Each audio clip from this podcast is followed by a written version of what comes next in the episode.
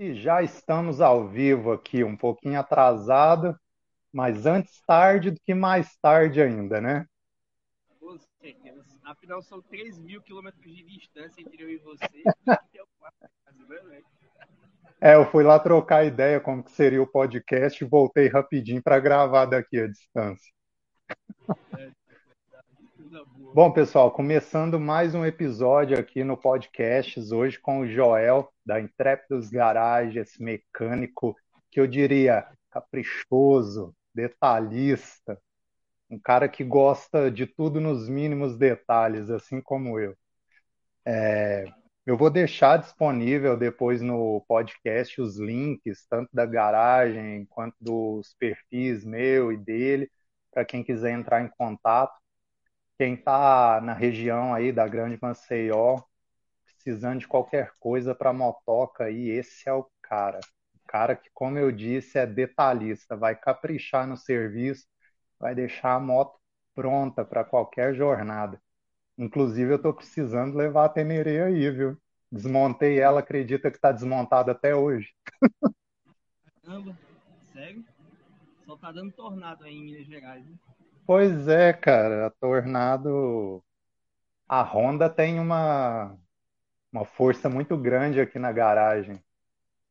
Tá espancando a Yamaha.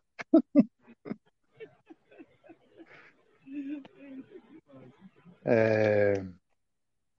Bom, pessoal, não deixem de realizar a inscrição aí no canal, de comentar, de participar aqui enquanto a gente está gravando ao vivo, certo? E o meu amigo Joel, como eu disse, um grande mecânico, um cara que viaja aí, que sabe o que está fazendo, zeloso, perfeccionista com o serviço, tudo ali no torquímetro, como deve realmente ser feito, né? E viajante. Ele vem realizando algumas viagens aí pelo Brasil. Inclusive, teve uma viagem que foi incrível, cara, porque você desceu para São Paulo para um curso, né? E já aproveitou que estava por lá, por que não descer até o Rio Grande do Sul, descer e voltar de moto? Conta um pouquinho aí pra gente sobre essa aventura, cara. Foi no ano passado, né? Foi, foi, em dois, foi do, na verdade foi o curso foi em janeiro de 2021. Então, foi, eu viajei no final de 2020 e o curso foi em janeiro de 2021. Então, literalmente, eu passei o Réveillon, que foi a virada de 2020 para 2021 na estrada. Esse é o momento, um dos momentos mais mágicos. Eita, tá cortando o áudio. Tá me ouvindo? Tá melhor agora? Tá. Agora tá, agora eu ouvi. É, então eu literalmente a gente fez esse Réveillon aí na estrada. E eu pretendo contar no momento bacana aí a, como foi isso daí. Mas eu gostaria já de iniciar esse nosso bate-papo agradecendo seu convite, Alisson. Para mim, pode ter certeza, não é da boca para fora. E é uma alegria tremenda estar aqui, sabendo que pessoas como o Luiz, Luiz Barros, já teve aqui nesse bate-papo com você. Cara, tá cortando, tá cortando de novo. Você tem um fone aí? Deixa eu ver se eu consigo um fone de ouvido. Ajeita um fone que aí acho que resolve. Bom, pessoal, enquanto ele vai resolver essa questão aí do fone, é...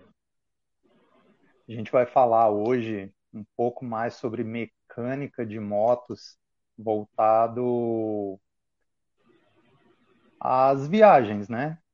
A gente vai focar um pouco nisso, manutenção, peças, ferramentas, o que levar e o que não levar numa viagem. E ele vai contar aí sobre os problemas que acontecem durante um trajeto. E nessa época, quando ele estava voltando, quando ele estava voltando da viagem, eu também estava na estrada e a gente ia trocando ideia durante o caminho. E a gente até brincava que é uma, uma grande oportunidade aprender a usar as ferramentas, né? Mas quando, quando a gente aprende a usar, Aí a gente não Elas nunca de lhe usar, deixam. né? Elas É nunca lhe verdade. deixam. Tá ouvindo melhor, Alisson? Agora tá perfeito. Ah, que coisa boa, então. Essa minha imaturidade de, com podcasts, que ainda só está começando, logo, logo ela vai melhorar. Mas era para eu ter providenciado esse carinha aqui antes. Enfim, Não, tá Alisson, eu, tranquilo.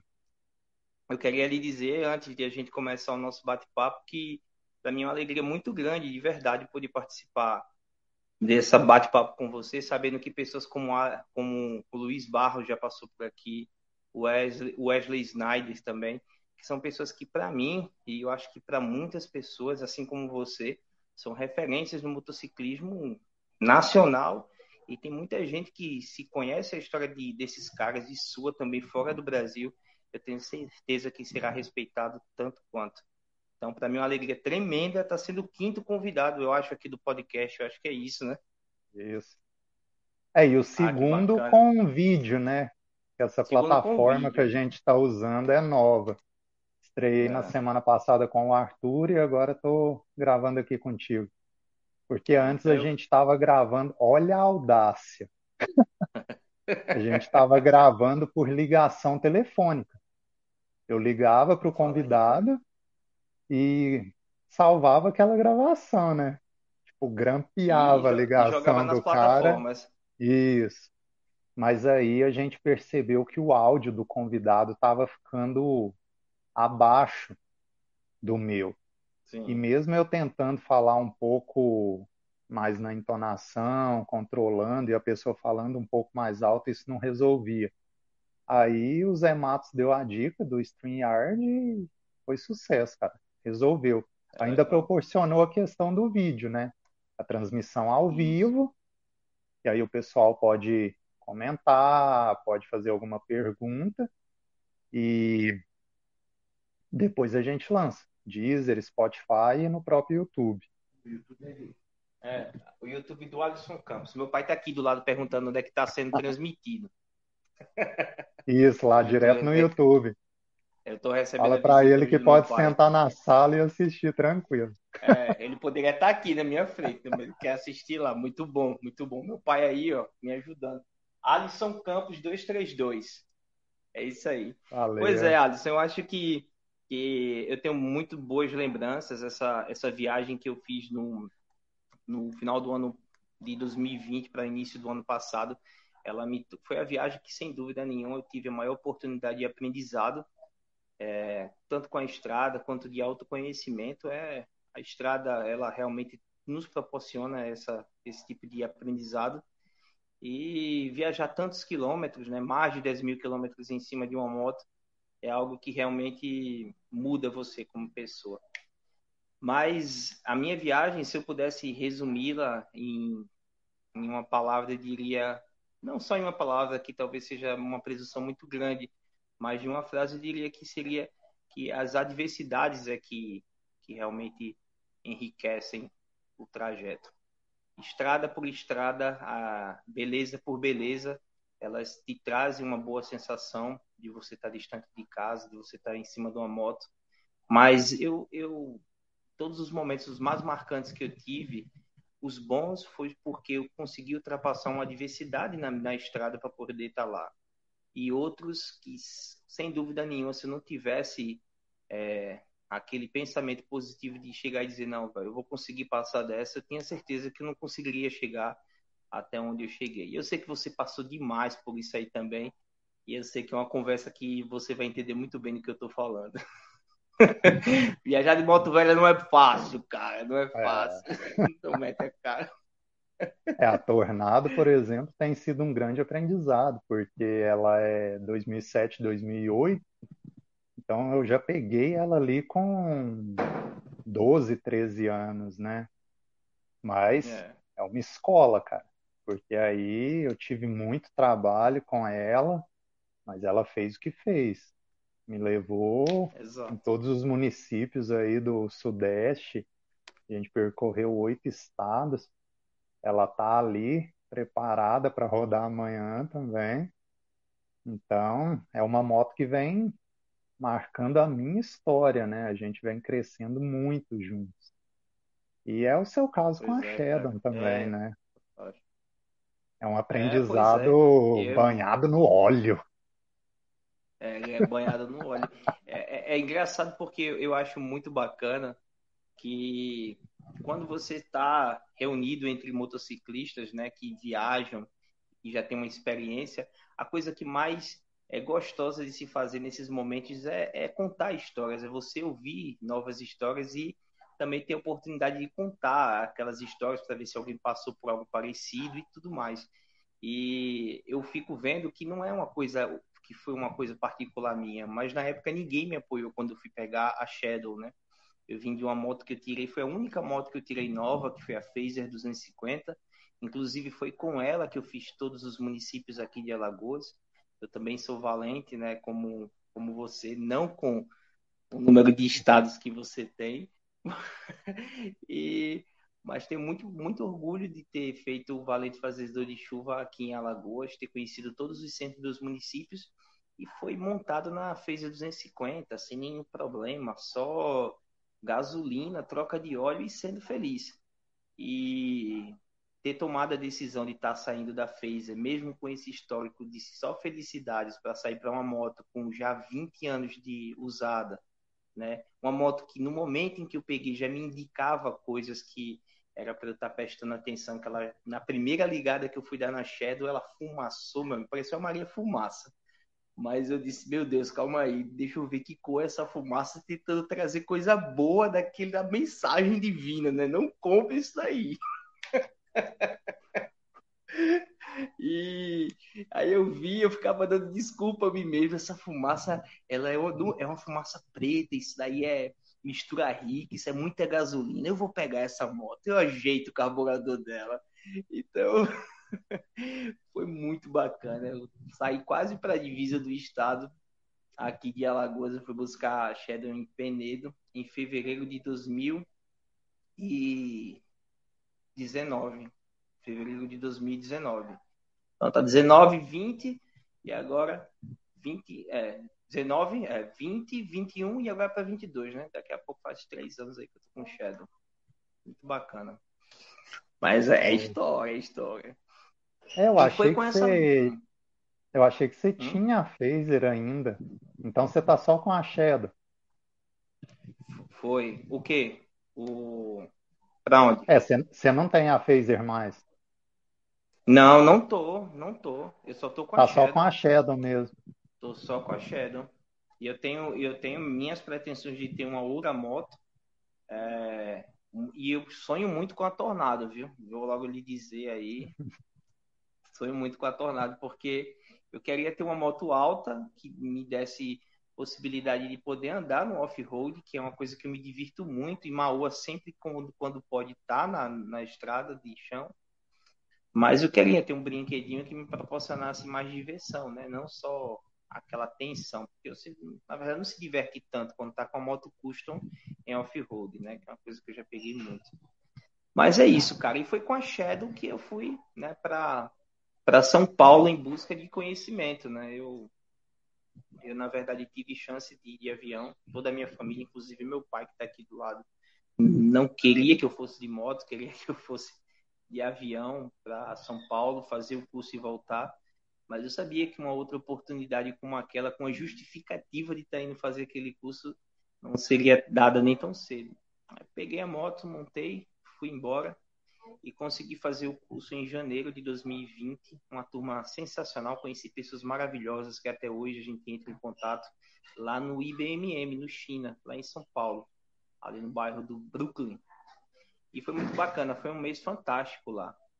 Mas se fosse para contar algo que eu destacasse na ida para de Alagoas até São Paulo, eu destacaria já de imediato o apoio aos motociclistas, né? Eu, você ter ideia, eu, a, nós só acampamos uma vez, né, indo a São Paulo. É, em, em, todos os outros lugares a gente pegou apoio em, na Bahia, é, no Espírito Santo pegamos apoio e no Rio de Janeiro foi onde teve o primeiro acampamento, onde eu acampei e dormi num posto de gasolina. Mas então destacar, né, o, aos clubes que que nos apoiaram aí foi muito bacana conhecer de perto esse carinho que você recebe para quem está vindo da estrada por motoclubes que são residentes daquela cidade. Isso é algo que muda um pouco a sua percepção sobre essa questão de ajudar o próximo, né? Isso é muito bacana, muito bacana mesmo. E, Alisson, eu falo pra caramba, viu? Quando você quiser parar isso. Não, tranquilo. Mas é, a questão mágica que eu estava falando para você foi justamente na, na, no Réveillon. O ponto de. O objetivo de chegar era, era acho que é em Vitória, no Espírito Santo. No Espírito Santo. E, e o que acontece foi que a gente teve alguns atrasos até chegar lá. E esses atrasos acabaram culminando na necessidade de viajar à noite. E a gente continuou viajando à noite, isso no dia 31 de dezembro. E a gente viajando à noite, viajando à noite. E até que eu cheguei a entrar em contato com um rapaz que ia nos dar apoio, falando com ele que talvez fosse mais interessante cancelar esse apoio que ele estaria nos dando, porque já seria praticamente o horário de virada de ano que a gente estaria chegando lá. E ele, muito solícito, um coração extremamente aberto, é, falou que não venha para cá, você está em casa, a gente vai receber vocês e não importa a hora que você chegar, a gente vai abrir a porta. É, e aí a gente foi. Eu gostaria muito de lembrar o nome dele. Eu estou sendo um Zé aqui, não está lembrando, mas é do clube é, Ghost Riders, Ghost Riders do Espírito Santo. Nossa, a nossa ficada lá foi muito rápida. Eu gostaria, porque você sabe, você acaba se deparando com muita gente e eu gostaria muito de lembrar o nome dele agora. Fica minhas desculpas aí para todo o clube dos Ghost Riders, mas o lugarzinho de você está aqui no meu coração. e, e, enfim, quando a gente estava chegando próximo ali da meia-noite, eu cheguei a perceber os, os, fogos sendo estourados assim na minha esquerda. Eu estava aqui com uma oa e os fogos subindo à esquerda e só vendo os clarões. Eu disse, meu Deus, caramba, viramos o ano em cima da moto, literalmente. Você deve conhecer esse ponto que eu vou falar agora, Alisson, mas quando eu estava virando uma curva na BR-101, me deparo com aquela imagem gigantesca do Buda que fica à beira da ah, estrada. Sim. Você sabe. Nossa, aquilo ali é como fosse uma mensagem da estrada para sendo dada e aquilo foi realmente mágico. Eu achei aquilo ali muito surreal. Não foi algo que foi assim perto, não deu meia-noite e um pouco antes de meia-noite os fogos já começaram a estourar, o próximo ali deu. Quando a gente virou a curva, eu vi aquela imagem maravilhosa lá do Buda e foi algo realmente surreal de se acreditar assim. Então foi isso. É. Chegamos em São Paulo, recebemos apoio lá em São Paulo de um clube muito grande, né, que são os nacionais, né, na pessoa lá do do meu Deus, eu, eu e os nomes agora, eu vou lembrar o nome dele. Então, os nacionais nos receberam lá e a gente passou. Eu passei, na verdade, lá 30 dias, quase 30 dias lá hospedado, que essa foi a, a, a, palavra certa é essa, fiquei hospedado na, na, na sede dos nacionais em São Paulo. Todo mundo, muita gente boa, tem um, um orgulho imenso de ser amigos desses caras de ter a proximidade que eu tenho com os membros dos nacionais aqui em Alagoas e de ter podido conhecer essa galera dos nacionais lá em São Paulo. Foi muito bacana. Bacana mesmo. É, não se preocupe quanto a nomes, porque eu sempre desvio disso, porque eu também não lembro. E sobre a, a estátua, a estátua do Buda lá, aquele templo budista na 101, eu cheguei lá à noite também, acredita? Me deparei com ela à noite. Caramba, foi mesmo, Alisson. Que legal. Foi mais cedo, mas nesse dia eu rodei até uma da manhã, mais ou menos, uma e meia. E já parei subindo ali de Vitória, sentido Serra, eu dormi num posto. Tinha uma parte coberta por árvores lá, eu acampei por ali. Foi quando eu estava na missão do Valente ali do Espírito Santo. Foi o carnaval do ano passado. Eu aproveitei o carnaval para percorrer os municípios do Espírito Santo e Rio de Janeiro, né? Cara, aliás, carnaval sempre está sendo uma aventura e tanto. Já tem alguns anos nessa pegada de carnaval aí. É um feriado que dá para aproveitar. Carnaval. É porque Mas tem o feriado prolongado, o carnaval, né? Cara. Você perde o carnaval, cara, esse feriado maravilhoso brasileiro. Ai, meu ah, Deus. beleza. Cara, sobre viagens de moto ou não, lugares, o que que você de prontidão assim gostaria de, de citar? O que que você lembra logo de cara? Eu, eu lembro muito, apesar do que eu vou falar aqui agora, você deve saber muito bem. Às vezes você até já visitou lugares mais bonitos e que realmente são fantásticos, mas há um lugar que quando você chega nele, você realmente tem uma, uma sensação de não estar tá acreditando que você está ali, né? Principalmente sozinho, eu gosto muito, sempre gostei de viajar sozinho. E nesse momento eu estava sozinho na estrada e foi na viagem ao sul, que foi quando eu estava na, na reserva na reserva. Meu Deus, eu tô esquecendo todos os nomes agora, viu, Alisson? Mas é na reserva lá do Rio Grande do Sul, Alisson. Você vai lembrar. Ah, do Taim? Do Taim, reserva do Taim, exato. Peguei muito vento ali e quando eu tava passando ali na reserva do Taim, eu sou um cara que costuma parar muito durante as viagens. Eu gosto de parar. Quando algo me chama atenção, eu realmente paro. Eu não, não faço é, mistério, não tenho pressa.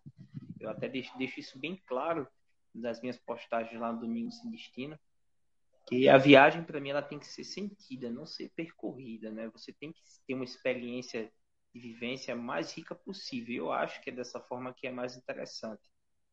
E aí eu parei lá na, no acostamento da reserva do Taim e vendo minha localização no GPS, vendo que eu estava tão distante de casa, né?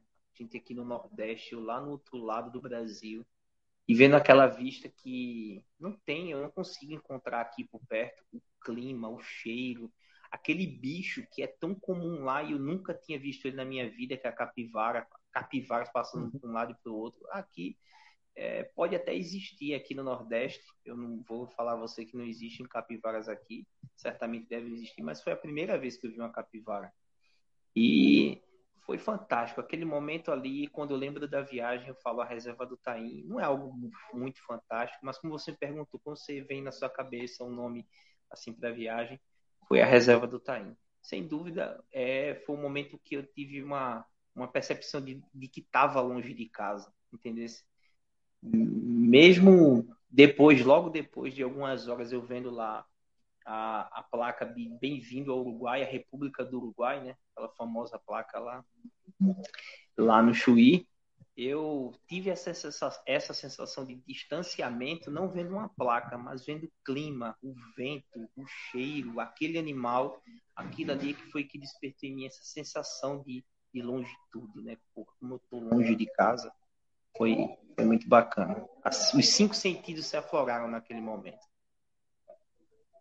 É, a reserva do Taim realmente ela difere do que a gente vê antes de chegar lá, né?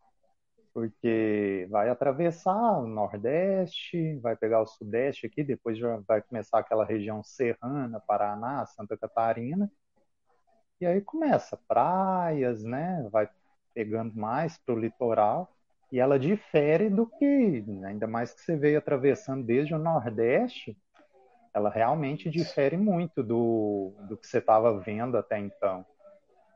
Bacana isso aí. Eu, eu fico imaginando você, eu já eu confesso a você que eu não sou um cara que recorda muito dos sonhos, mas eu fico imaginando você quando se deparou a primeira vez com as cordilheiras, né? As cordilheiras dos Andes. Acho que deve ter sido algo fantástico também para você, porque é algo que eu desejo muito ainda conhecer as cordilheiras. Curioso foi quando eu descobri que aquilo era gelado, né? eu peguei e acampei naquela região. Ah, me fugiu o nome. Aquela região plana, né? Aquela planície andina, só que já Sim. elevada. Então. Foi a carreteira austral, não, né? Não, não. Isso foi na Bolívia. Foi altiplano. altiplano. Eu estava no altiplano, é, próximo já de El Alto ali para chegar em La Paz, né? E já estava à noite. Então eu saí da estrada me afastei, um tanto bom assim que quem passasse na estrada já não me visse, que eu não chamasse atenção, porque eu gosto de acampar dessa forma. Eu não gosto que eu não gosto de ficar visível a quem passar ali por perto, até por questões de segurança, né? Isso, é um então eu montei a barraca ali do lado da moto. Cara, e como eu disse, estava à noite, né? E aí começou aquele frio, aquela loucura. Eu, mas que isso, né, cara? E nada me aquecia e eu fui pegando roupa dentro do baú e vestindo tudo. E aí. aí eu peguei e saí da barraca para dar uma mijada de madrugada. Cara, eu não sei o que, que era aquilo, se era um eclipse, o que estava acontecendo no céu, mas era semelhante a uma, uma aurora, tava colorido o céu de madrugada, que loucura é essa, meu Deus? Será que eu tô sonhando? O que que é isso? Que bacana, Aí, cara. olhei aquilo um tempo, voltei para a barraca, no outro dia amanheceu. Que eu olho na linha do horizonte toda aquela montanha lá de Ruana Potosí. Aí eu pensei, ah, então por isso que estava gelado. Aí eu descobri Você... quando a gente quando a gente avista aquela montanha coberta por neve, já já tá frio. Mesmo parecendo que tá longe, já o frio já pega forte. E eu não estava preparado para aquilo, estava viajando bem à vontade. E foi, com a Cidinha, né, que você foi, né? Foi. Ela até deu um pouquinho de trabalho de manhã para ligar, mas foi embora. Vai, vai, vai, vai. É Honda. É. Pega um pouquinho de sol, esquenta e dá certo. Ai, meu Deus. Eu fico imaginando quem pode estar tá ouvindo isso aqui e falar, cara, o cara é mecânico, e mecânico normalmente fala que não, pô, Yamaha é melhor, tá não sei o quê, e eu não puxo a sardinha pra, pra. Eu brinco, eu brinco. Mas eu não tenho preferências assim de, de marca nenhuma. Sinceramente, falo para você, eu tenho preferências de modelos, né? Isso aí é, é claro. Mas falar que prefiro, acho uma, uma fabricante superior a outra, não acho, não acho. É, geralmente Qual o defeito que tem, vou geralmente tem aquela história que a pessoa escreve, vivencia com determinada marca, né? Inclusive, é. eu estava assistindo um seriado, o cara tem diversas motos lá, das mais variadas marcas, e ele falando que tem uma Harley Davidson muito bonita nos Estados Unidos. O cara mora na Europa, mas é ator, tem dinheiro, vai para onde quer, quando quer, né? Hum. Aí ele falando que lá faz todo sentido ter uma Harley Davidson.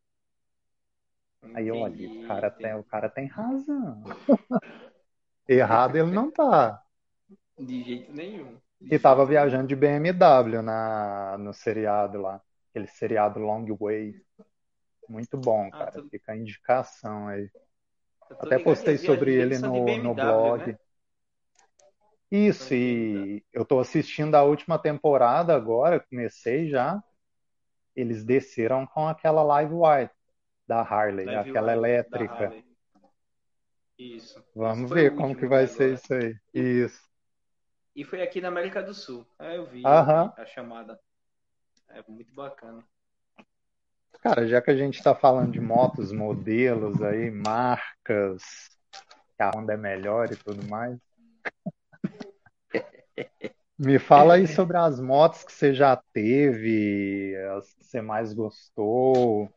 É, e sendo mecânico, hoje no Brasil, qual modelo que mais te chama atenção, cara? O que se não tivesse essa preocupação do capital, qual que você falaria? Não, essa aqui eu vou pegar agora. É, eu, eu, falo, eu vou começar respondendo a pergunta sobre, ao contrário, eu vou falar primeiro da moto, da, da moto que é uma, é uma resposta até fácil de dar, porque eu tinha uma, eu tinha uma impressão antes de, ter, de estar na mecânica e hoje, de, depois da mecânica, a impressão se tornou apenas uma verdade, né? Sobre a moto que, na minha opinião, corresponde a essa expectativa de, de meio termo, que eu falo assim, de ser um, uma boa aquisição, tanto na questão de robustez mecânica, conforto, consumo, design, que é uma coisa muito particular, mas eu acho ela também uma moto bonita. E eu falo para você que, na minha opinião, como mecânico e dono de moto, a moto mais equilibrada, uma moto que eu teria, inclusive, é a CB500X. A CB500X é sem dúvida nenhum o projeto, na minha opinião, que vai te trazer é, segurança em viagens longas, né? vai te trazer conforto de ultrapassagens, você vai ter uma condição de manter velocidades interessantes de cruzeiro, você vai ter um bom consumo, vai ter pessoas que chegam a, a ter consumos ali próximo dos 30 km por litro, e sem contar que a Honda vem investindo no projeto da, da família 500 que deixa ela atualizada, né? Uma, uma embreagem deslizante que tem uma pegada mais esportiva, mas também é segurança em momentos de reduções de marcha, em momentos mais severos, mais bruscos. Colocou suspensão invertida agora né, em todos os modelos, aumentou o custo de suspensão, aumentou o tamanho da, da roda dianteira. Então, para mim, isso tudo, disco duplo de freio na dianteira também, essa foi a nova atualização também, né, que faz parte. Então, assim, pegando esse coquetel que hoje é a CB500, e ainda assim, né, ainda assim ser uma moto robusta, sem tanta eletrônica, se a gente for observar, é uma moto que só tem ABS, né, é uma moto que só tem injeção eletrônica e ABS. Eu, eu destacaria a CB500 como a melhor moto do mercado para perfis de viagem sem dúvida nenhuma. essa é a minha opinião e a sua.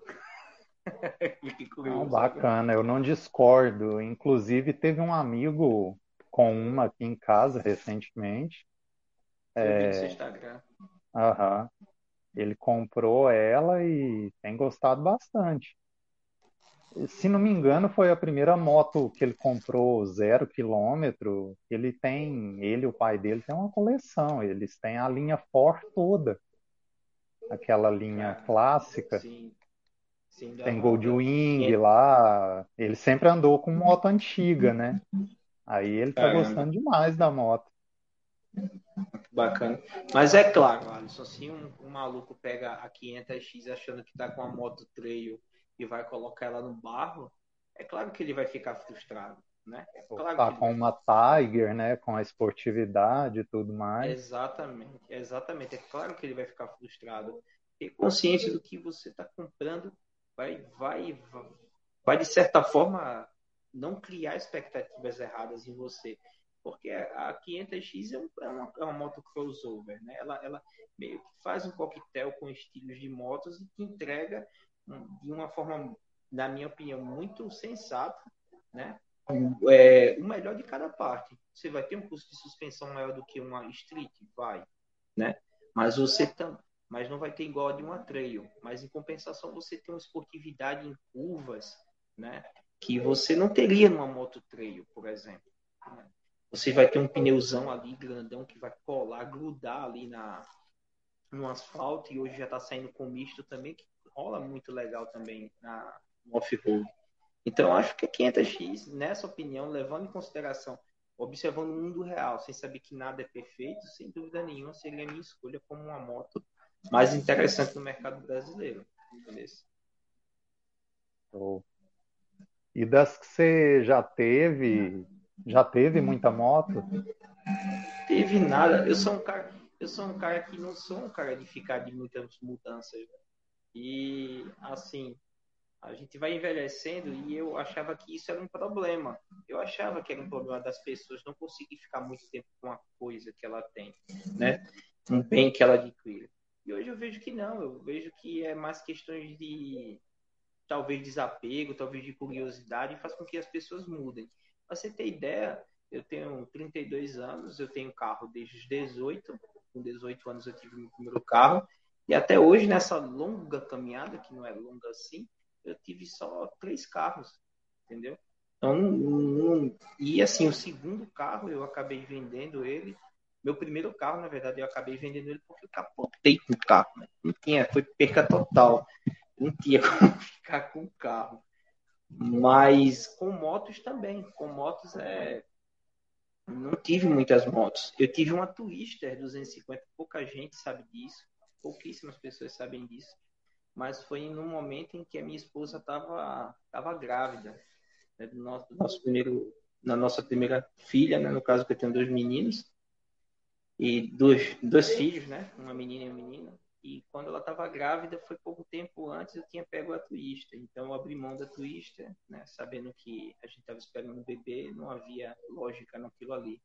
Então, foram só três meses com a Twister 250, a um ponto que não me teve, não, não deu para nutrir nada por moto. Nada, nada mesmo. Eu falo sinceridade que eu não tive eu não tive prazer de pegar a moto para pôr na estrada, nada. Eu peguei ainda no período de chuva, era chuva no, no lombo, indo e voltando para o trabalho todos os dias. Na verdade, eu peguei a moto por economia. Mas é, a minha primeira moto, que eu considero a primeira moto mesmo, foi a Intruder 125.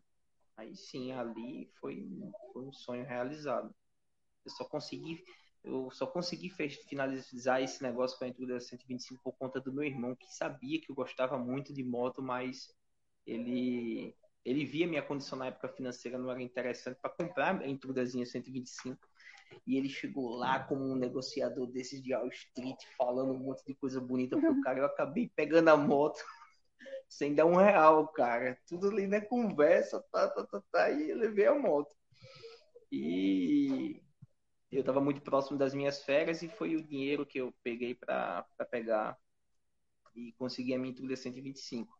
Três meses depois da minha com a minha Intruder 125, eu fiz uma viagem que eu não recomendo a ninguém fazer isso aí. Mas três meses depois eu estava indo para Chapada Diamantina com a minha esposa na garupa, sem experiência nenhuma com a moto, com a motinha, né, 125. Então foi uma aventura à parte. E depois da Intruder 125 já foi a Phaser 250. Então, depois da Intruder veio a Phaser, essa que eu tirei nova lá na, na Yamaha. Aí eu passei, acho que ainda uns dois anos com a, com a Phaser, e aí já foi a, a Shadow. Então, eu não, não tenho uma, um longo catálogo de motos, porque eu realmente me apego a elas, entendeu? E nessa mudança de motos, Alisson, acho que tem uma coisa bem interessante para falar, é que a minha moto não iria ser a Phaser 250, né? A, essa, o estilo da Phaser nunca fez parte do meu estilo favorito de motos. Eu tinha a Intruder 125 e depois de um tempo eu me apaixonei pelas Classic 500 da Royal Enfield. Você deve conhecer esse modelo de moto.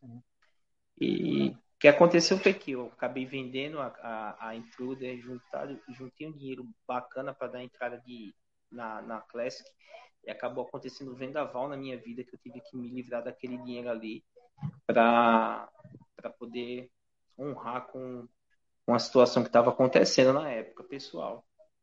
E aí me restou um pouco daquele dinheiro e eu precisava de moto, super arrependido de ter vendido a Intruder. E aí foi quando eu me deparei com a Phase 250. Mais uma vez meu irmão estava lá, meu irmão, meu negociador, chegou lá, não, cara, que você precisa de uma moto moderna, tal, não sei o que, não sei o que, essa daqui, pá, e daqui a pouco já estava com a, a Phase 250. E fui muito feliz com ela, eu gostei demais assim de pilotar ela, mas não foi algo que eu desejava, sabe, Alice? Foi algo que eu sonhei. Então, assim, eu montei na, na já pensando em outra moto, essa que foi a verdade. Aí, como eu não tinha na cabeça de ficar nas motos streets, aí eu pensei em voltar para a Classic 500. Aí começou a surgir um monte de conversa, que a Classic presta, que a Classic tá quebrando, que não sei o que, que não sei o que. Aí, cara, vou voltar para as Customs, que é onde eu me, me encontrei, lá na Intruder. Aí fui para Shadow. Vendi a Phaser, na época um preço de banana, para conseguir pegar a Shadow que eu tinha em mente. Que foi Maua, que está até hoje agora comigo. E não vai sair da minha garagem. Não vai. Show. Essa aí tem história. Cara, conta alguma história peculiar aí das estradas do Nordeste, algo curioso que você já vivenciou por aí? Porque ah. aqui no Sudeste, por exemplo, o pessoal, ah, eu conheço o Nordeste, já fui. Ah, você foi onde? Ah, fui em Porto Galinha, Maragogi. Maragogi. O pessoal é. tem uma ideia errônea do Nordeste. O pessoal conhece só o litoral, né? Então, inclusive, eles não acreditam que existe aquela questão da pobreza, né? Do sertão. O pessoal acha que aquilo ali era invenção da televisão. Lógico que muitas vezes a televisão mostrava só a parte ruim, né? porque existe uma beleza muito grande no sertão, no povo sertanejo. A gente teve a oportunidade de vivenciar um pouco do Nordeste ali adentro, a gente sabe disso. Então conta alguma história aí peculiar, algo diferente que você tenha vivenciado pelo Nordeste. Afinal é uma vida aí já, né? É, claro. Cara, eu vou, eu posso destacar falar algo sobre Alagoas, o, o estado que eu vivo e sou apaixonado por Alagoas. Hum, e falar que Alagoas em si é um, é um, é um estado, é o segundo menor estado em relação territorial do Brasil. Né? Só fica para trás apenas de Sergipe, que é nosso vizinho, coincidentemente. Né? Lembrando que o Distrito Federal não entra nessa conta, né? Mas o Sergipe é o menor estado sendo seguido de Alagoas. E Alagoas, por ser pequena, ela é extremamente abençoada em relação às suas belezas naturais. É incrível, é incrível como eu vejo público para todo tipo de, de, do que você queira buscar aqui. Essa é a verdade. Se você busca as praias mais belas do Brasil, que é, eu já conheço muitas praias, talvez né, não tanto quanto os grandes exploradores quanto você, mas em relação ao litoral, eu já conheci muitos, inclusive fora do Nordeste. Muitos fora do Nordeste também. Mas eu te falo, o litoral baiano é maravilhoso, muito extenso, o maior litoral do Brasil. Mas, cara, se você quiser uma praia maravilhosa, você precisa conhecer São Miguel dos Milagres. São Miguel, São Miguel dos Milagres tem, tem uma reserva, tem um conjunto de praias. Eu chamo de São Miguel de Milagres, tem um complexo de praias lá. Você vai ver ali praias maravilhosas, ali em Porto de Pedras também. Se você quer conhecer algo mais voltado para o sertão, nós somos riquíssimos. A nossa divisa natural aqui em Alagoas faz é, é, pelo São Francisco, grande São Francisco. E o São Francisco deságua em terras alagoanas. Então, você ter ideia, Piaçabuçu que é um município aqui alagoano, é a cidade onde é deságua o Rio São Francisco. Então, se você quer conhecer, ter um contato maior com a história, com essa grande artéria do Brasil, você vai ver aqui também Alagoas. Se você quer algo mais inóspito, algo que te traga talvez até uma sensação de mais de solidão, mas ainda assim contato extremo com a natureza, sem estar próximo do mar, você vai conhecer os cânions do, do São Francisco, que fica ali naquele complexo de Xingó, Piranhas, e aquilo ali é maravilhoso, cara. Aquilo ali é maravilhoso. Quem vai para aquilo ali, eu tenho certeza, quem visita, tem, tem vontade de voltar. Então, para você ter ideia, Alagoas ela tem um litoral grande, lindo, que tem São Francisco banhando, que tem piranhas ali, tem Maragogi, tem uma cidade histórica que é Porto Calvo, e União dos Palmares. União dos Palmares que eu estou falando, que é onde o Zumbi dos Palmares né, acabou se, se escondendo e criando a sua, a, o seu grupo de guerrilheiros ali para proteger o território. Então, Alagoas é isso, é muita história, é muito contato que você tem com a natureza, que isso, para mim, como alagoano, me deixa muito orgulhoso. Mas, mesmo assim, a gente consegue ver o sofrimento do povo nordestino. Ainda assim, a gente consegue e não precisa ir para muito longe, como a gente é pequeno, né? Parte da minha família é de Arapiraca, né? Minha família, parte do meu pai. E Arapiraca, ela fica localizada no, no não, no, ser, no sertão agreste. Acho que ali é mais, dá para mais para agreste. Deixa eu perguntar aqui. Ô, pai, o Arapiraca é sertão ou é agreste? Agreste. Agreste. Tá vendo aí? Consultando aqui em tempo real. E o Agreste Alagoano já, já tem aquele aspecto do povo sofrido. um povo que em tempos de seca, cara, fica completamente perdido, né? Que tem precisa realmente da de, de ajuda mesmo, sabe? Você você vai é, é algo que impacta visualmente você vê a realidade de muita gente que vive ali no sertão. Então, o Nordeste é isso. E sobre coisas curiosas assim que eu que eu posso é, dizer a você é tipo o pessoal chegar confundir muitos estados de Pernambuco com Alagoas, né? Ou confundir Alagoas com Bahia. Pensa que Salvador é uma cidade que está aqui do lado, ou vice-versa. E isso a gente conversando assim, ah, não, que a gente vai para Salvador, Salvador é ali e tal, não sei o quê. E isso é engraçado porque é, realmente essa impressão que o pessoal do Sudeste tem, do Sul-Sudeste, é que o Nordeste é Bahia. Né? Eles não estão tão errados, não, porque Bahia é gigante, é um monstro. Mas tem mais coisas que a Bahia. Né? Então você, a galera tem essa impressão de que a Bahia é, é, o Nordeste, mas não, a Bahia tem a sua própria identidade, Alagoas, Sergipe tem a sua própria identidade, Paraíba, e são estados maravilhosos. Eu acho que é, você tem belezas é o Brasil das suas belezas, né? Você vai ter belezas em todos os lugares, mas o, o Nordeste em si, o Nordeste do litoral, o Nordeste dessa dessa parte do sertão, ele vai te trazer algo que você não vai encontrar aí no Sul, mas de jeito nenhum.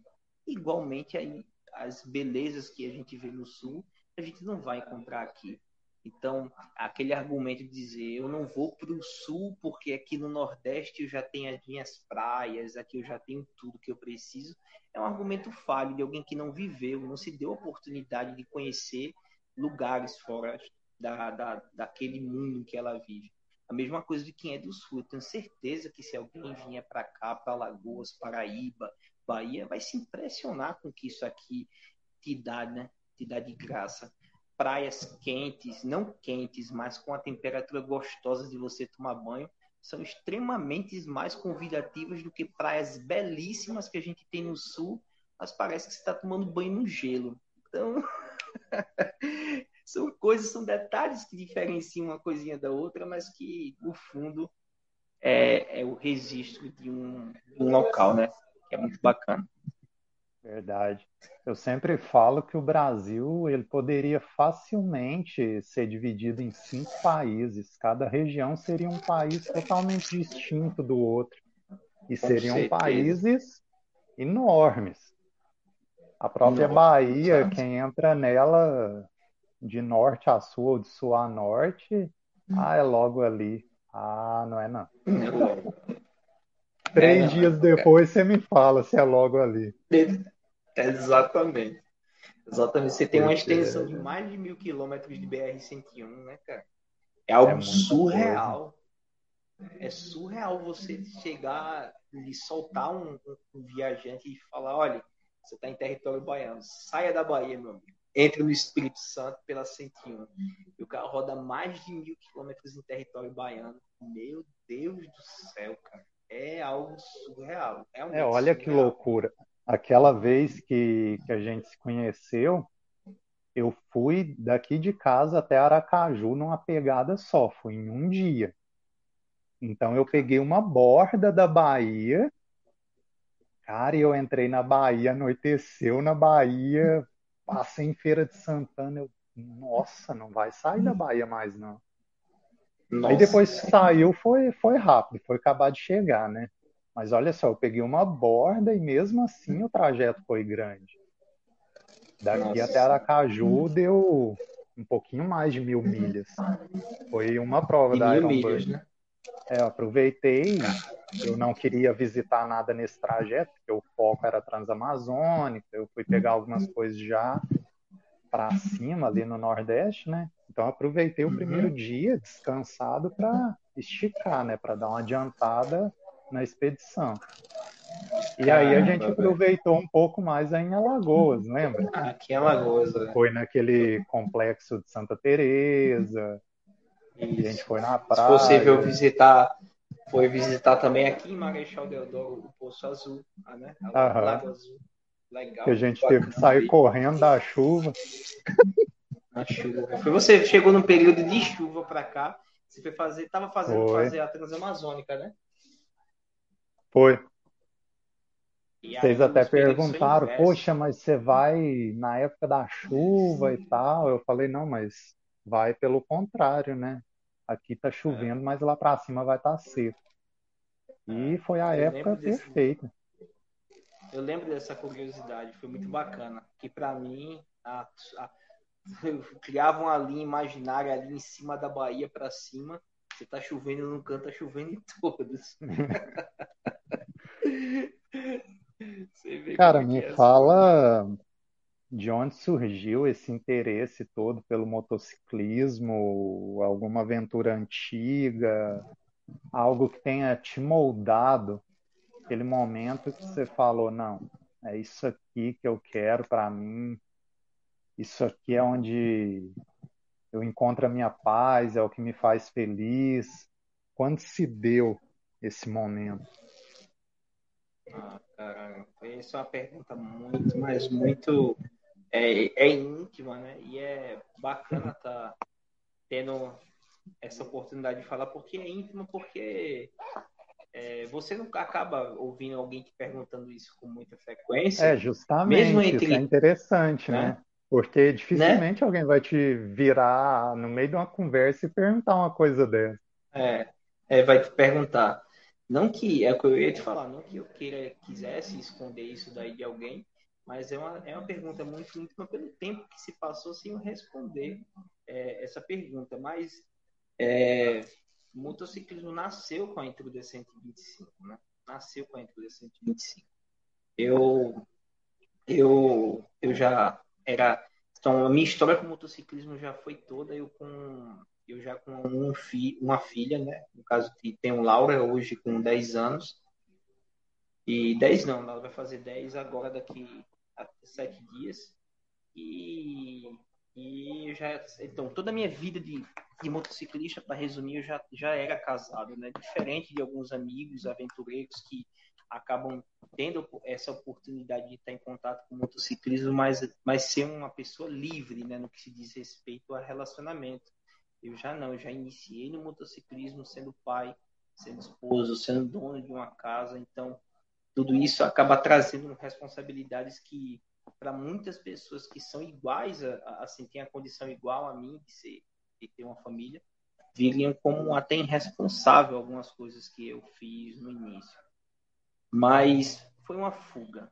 Essa é, essa é a, a resposta. Minha resposta foi essa, uma fuga todo, todo cara de meia idade, de meia idade que tem filhos, um relacionamento e as responsabilidades gigantescas que tem, sabe do que eu estou falando. Eu nunca fui um cara que foi apaixonado por futebol e nenhum tipo de esporte. E então eu não tinha essa, essa válvula de escape que normalmente os amigos comumente têm, né? É, ah, fim de semana no bar, ou talvez fim de semana vai jogar bola ou vai assistir um jogo de futebol, não tinha isso. O fim de semana era em casa, com a minha família, que isso é maravilhoso, mas ter esses momentos solitários foi algo que sempre me fez me fazia falta. Então, eu lembro como hoje, Alisson, a minha primeira minha primeira volta que eu fiz de moto, que teve o objetivo de ser uma fuga, foi foi com a Intruder. Eu acordei bem cedo, escondido da esposa, porque ela tinha muito medo, não que ela me impedisse, Jane nunca me impediu, que é o nome da minha esposa, Jane. Jane nunca me impediu de fazer nada, inclusive a viagem para o sul ela teve do meu lado. Ela sempre foi a minha maior apoiadora. Mas ela tinha muito medo quando eu assim que eu peguei a intruda de que eu saísse por aí e acabasse morrendo no meio da estrada. Aí nesse dia eu lembro de ter aberto o portão aqui de casa bem devagarinho, não ter ligado a moto, ter saído empurrando ela até a esquina, para me certificar de que quando ligasse aquele motor gigantesco de 125 cilindradas, ela não ouvisse o badalado aquele escape. E eu liguei ele lá na, lá na esquina pá, e fui embora.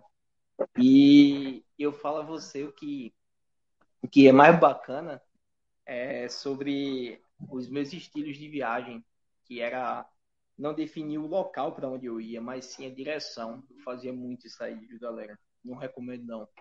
Se você quiser fazer for louco, você faz. Enfim, eu defini a direção da, da para onde eu iria para a viagem. E eu fui. Eu disse, não, quero andar 200 quilômetros, então eu vou andar. Quando der 100 quilômetros, eu paro e depois eu volto. E nessa viagem, sem, sem, sem presunção nenhuma, né? Eu não estava buscando nada, só apenas essa fuga que eu estava falando para você. Foi quando foi quando eu descobri que aquilo ali era diferente. Não era só andar de moto. Quando eu descobri que era daquilo ali que eu estava precisando, que, que eu queria viver para o resto da minha vida, né? Não era um esporte, não era um time, não era nada. Era aquele contato comigo mesmo, a estrada e a moto. Foi o que me fez, né? Foi aquilo ali que mudou minha vida, na verdade. Foi muito bacana. Muito bacana mesmo. Oh. E é, é muito bacana, muito bacana mesmo. Talvez para quem esteja ouvindo, é, talvez não tenha esse entendimento, mas uma pessoa que é apaixonada pela, pela estrada, como a gente é, eu sei que você é, né? E os amigos também que acompanham sabem muito bem desse sentimento que eu estou falando. É que você não vê, às vezes, o, uma. Você não tem uma resposta bem concreta a dar naquele momento, mas os sentimentos se afogam de um jeito que o vento, a temperatura, a paisagem de estar naquele local. No meu caso, sempre isso acontece. Não, não, não é sempre. Eu já tive essa sensação acompanhado, né? Mas na maioria das vezes foi só. Foi só. Eu, a moto, a estrada, o vento. E aquilo era muito bacana. Foi a Intruda 125 que me apresentou esse mundo maravilhoso e que me enlouqueceu, né? Literalmente. Bacana. Cara, você já vem falando durante o podcast, mas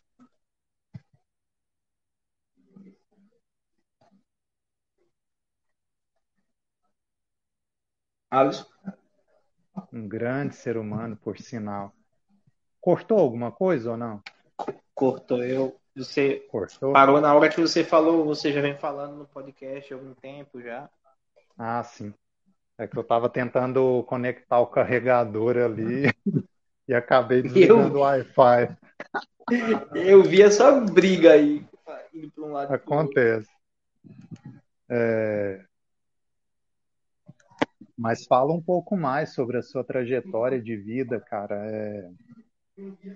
Afinal, como eu estava falando, a gente está com um ser humano aqui, um grande ser humano, por sinal, e é aquilo que geralmente a gente não fala em conversas comuns, né? Aí a é. gente aproveita esse espaço aqui do podcast e fala um pouco sobre isso.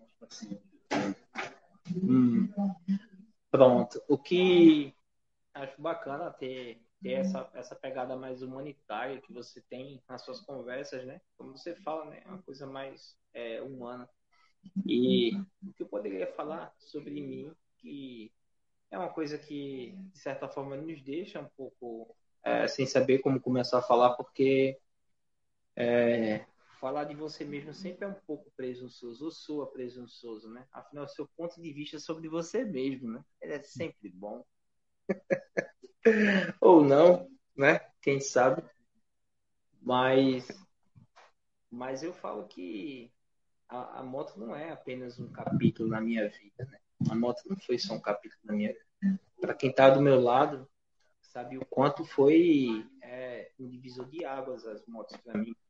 Eu vinha de uma carreira profissional, estou falando que é muito importante você se encontrar profissionalmente. Eu já estava mais de 12 anos né, atuando como, como instrutor de uma grande escola profissionalizante. Pouca gente sabe disso, porque de verdade mesmo não... só as pessoas que são pessoal, aquele convívio pessoal acaba descobrindo, né? Claro, né? Ah, eu não nasci mecânico, né? Eu não nasci numa estrada. Né? Hoje as pessoas conhecem o Joel da Intrepid, maluco lá da Shadow e tal, mas é, as motos foram muito importantes para minha vida. É, foi a convivência na estrada e com essas máquinas que me fizeram tomar uma das decisões mais importantes para minha vida. Inclusive, o nome da garagem que eu dei, Intrépidos, ele está completamente relacionado com isso. O meu passado, né, como profissional, ele me trazia uma estabilidade, né, que hoje a gente reconhece, fala com tanta frequência essa palavra e eu não acredito muito nela hoje, muito hoje em dia, mas me trazia uma estabilidade, me trazia um bom salário, me trazia sem dúvida nenhuma status social. Afinal, você ser professor de uma, uma seja lá de onde você for, você se sente orgulhoso por estar repassando conhecimento para as pessoas. E depois que eu conheci as motos, eu queria viver mais perto delas, né? E, e aí eu criei um monte de plano na minha cabeça para viver mais perto das motos. E eu não vi um caminho mais rápido para que eu pudesse ganhar minha vida, que no caso ganhar vida, estou falando aqui em dinheiro mesmo, e a não ser trabalhar com a manutenção de moto. Não, certo, eu tenho planos maiores lá para frente, mas inicialmente eu tenho que ganhar dinheiro. Como é que eu posso fazer isso? Foi decidindo fazer manutenção de motos. Aí foi essa. Peguei e adentrei com tudo na mecânica de motocicletas. Já tinha uma experiência com manutenção, mas de equipamentos industriais. Inclusive, já tinha viajado bastante pelo Brasil por essa justificativa de fazer manutenções em equipamentos industriais. E foi aí que, que eu fiz essa migração, né? Em vez de fazer manutenção em equipamentos industriais, fui fazer é, a manutenção em motos. E eu falo a você, ninguém, ninguém em sã consciência, né? Que estava ali do meu lado, até mesmo meus pais que sempre quiseram o melhor para mim, né? Isso, é isso que que todo pai quer, um pai de verdade, uma mãe de verdade que é o melhor para o filho não aprovaram é, é, essa migração. E aí eu migrei. Migrei de vez, eu, em pleno início de pandemia, pedi demissão da empresa e iniciei os cursos. O primeiro curso que eu fiz de mecânica de motos, eu estava ainda no, no antigo serviço e pedi demissão já com o intuito de fazer o curso lá no China, lá no IBMM. Então foi lá, fiz o curso no IBMM, peguei todo, toda a grana que eu tinha no, do, meu, da minha rescisão de contrato e fui investido aqui na, na garagem. Fui pro tudo ou nada, literalmente, ao incompleto, ao incompleto. Eu não comprei um tênis, Alisson, para mim, o dinheiro que eu, que eu peguei do, da rescisão. Foi tudo mesmo. Então, eu me equipei, me equipei bem. Me equipei Melhor?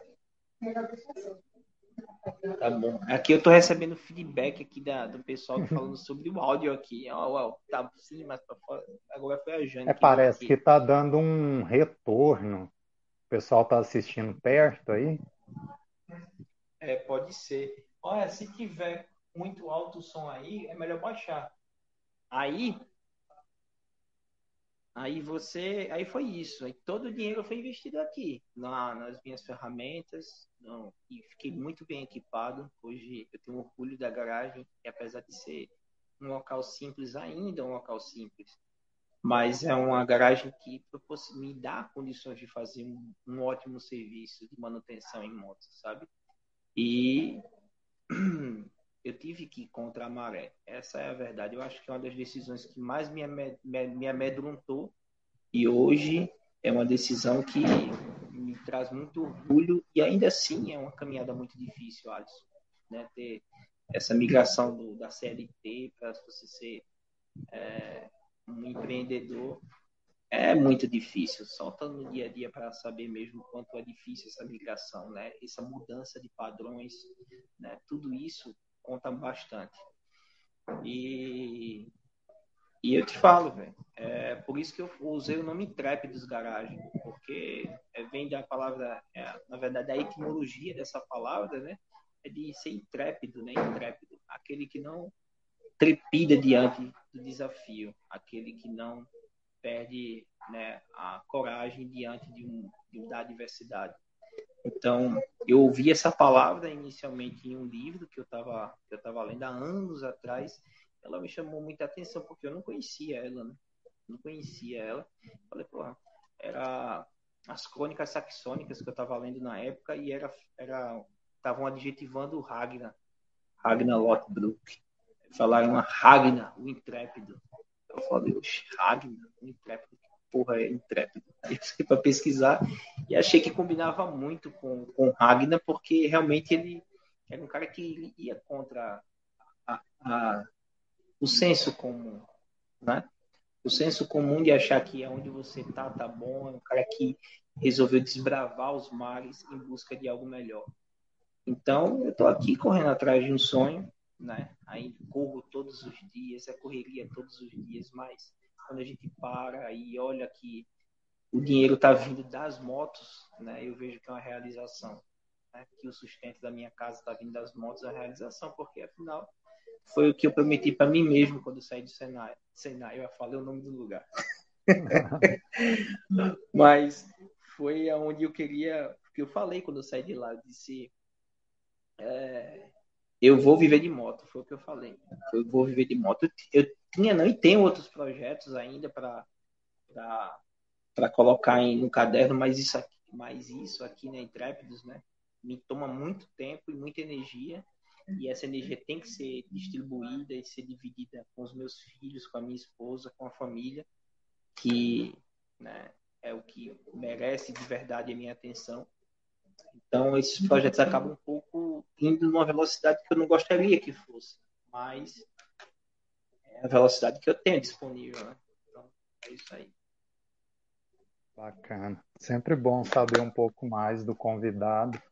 E esses podcasts, cara, são incríveis, porque as pessoas se sentem à vontade para compartilhar histórias que dificilmente seriam compartilhadas, né?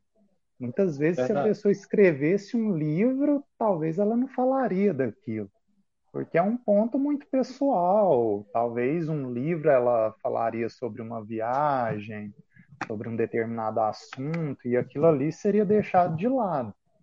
Então a gente aproveita para extrair um pouco disso e aprender com a com o caminhar de cada um, né? A caminhada ela é contínua, nunca para, e assim a gente vai evoluindo. Exato.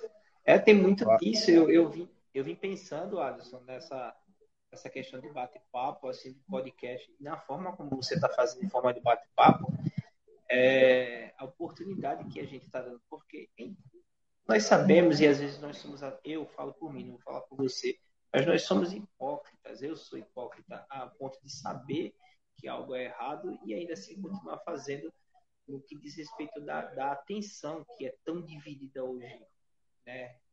Nossa, os celulares, a TV, tudo isso acaba nos roubando um pouco da nossa atenção e dividir ela com as pessoas, se acaba a atenção ser direcionada realmente a pessoas, acaba se tornando algo muito raro. Quando você está comprometido aqui, eu de um lado, você do outro, um a ouvir, a, o outro a falar, isso vai te dar uma oportunidade de, de uma troca, de uma conversa legítima, né? Que aqui eu não tenho como estar tá olhando para o celular, ou, pelo menos acharia isso uma falta de respeito com você e com quem estivesse acompanhando, né?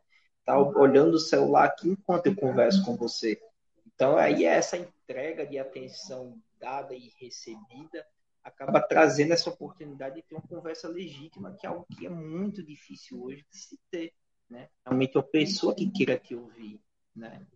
Então isso até desestimula quem quer falar. Às vezes a pessoa tem até o que falar, tem até o que ensinar, mas quando você inicia um bate-papo, você vê aquela pessoa não olhar no teu olho ou ou tá direcionando a atenção, dividindo a atenção com o celular, isso é complicado, né? E acaba que as conversas de verdade nunca estão ficando cada vez mais raras.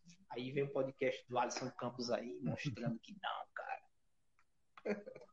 Cara, eu gosto de seguir sempre o mesmo roteiro, um roteiro básico, só para não me perder durante o podcast, onde eu coloco alguns pontos e você está percebendo, a gente não está falando só de viagem, a gente está falando de pessoas, da história de vida de cada um, a gente fala de família e agora a gente vai falar até de música.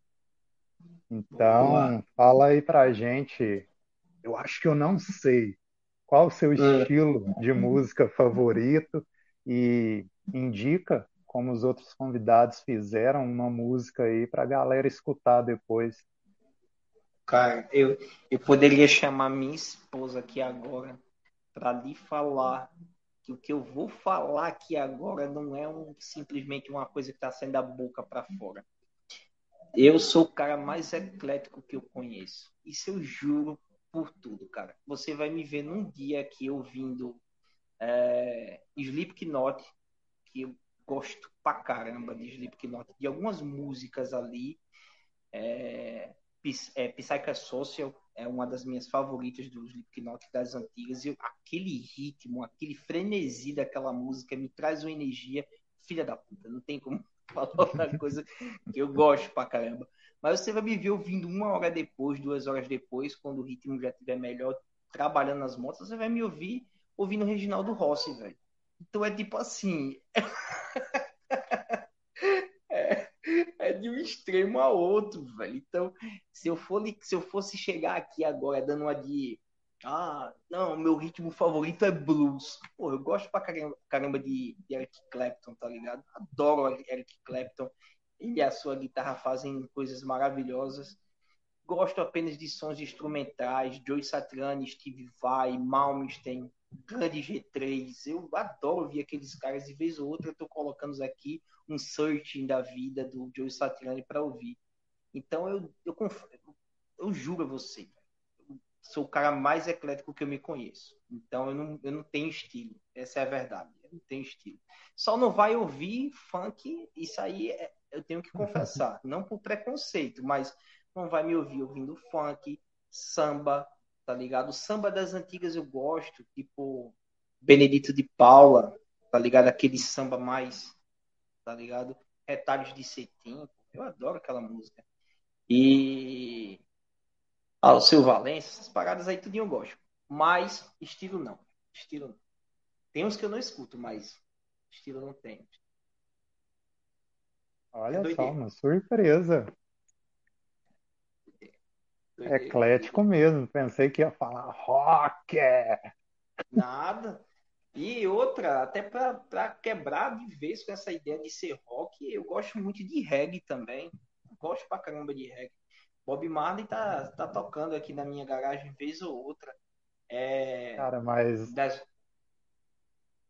Olha que curioso. Quando eu tô viajando, é, principalmente nessas pegadas aí, nessas loucuras de visitar o estado por completo, passar de município em município, muitas vezes o cronograma ele fica apertado, né? Então você tem que dar uma adiantada para para adequar o próximo dia, porque se ah, uhum. falar não, todo dia 5 horas da tarde eu tô parando, aí, é, aí eu não dá, consigo. Não então, se a estrada estiver boa, por exemplo, no estado de São Paulo, eu rodava todo dia até 11, meia-noite, isso não era problema algum.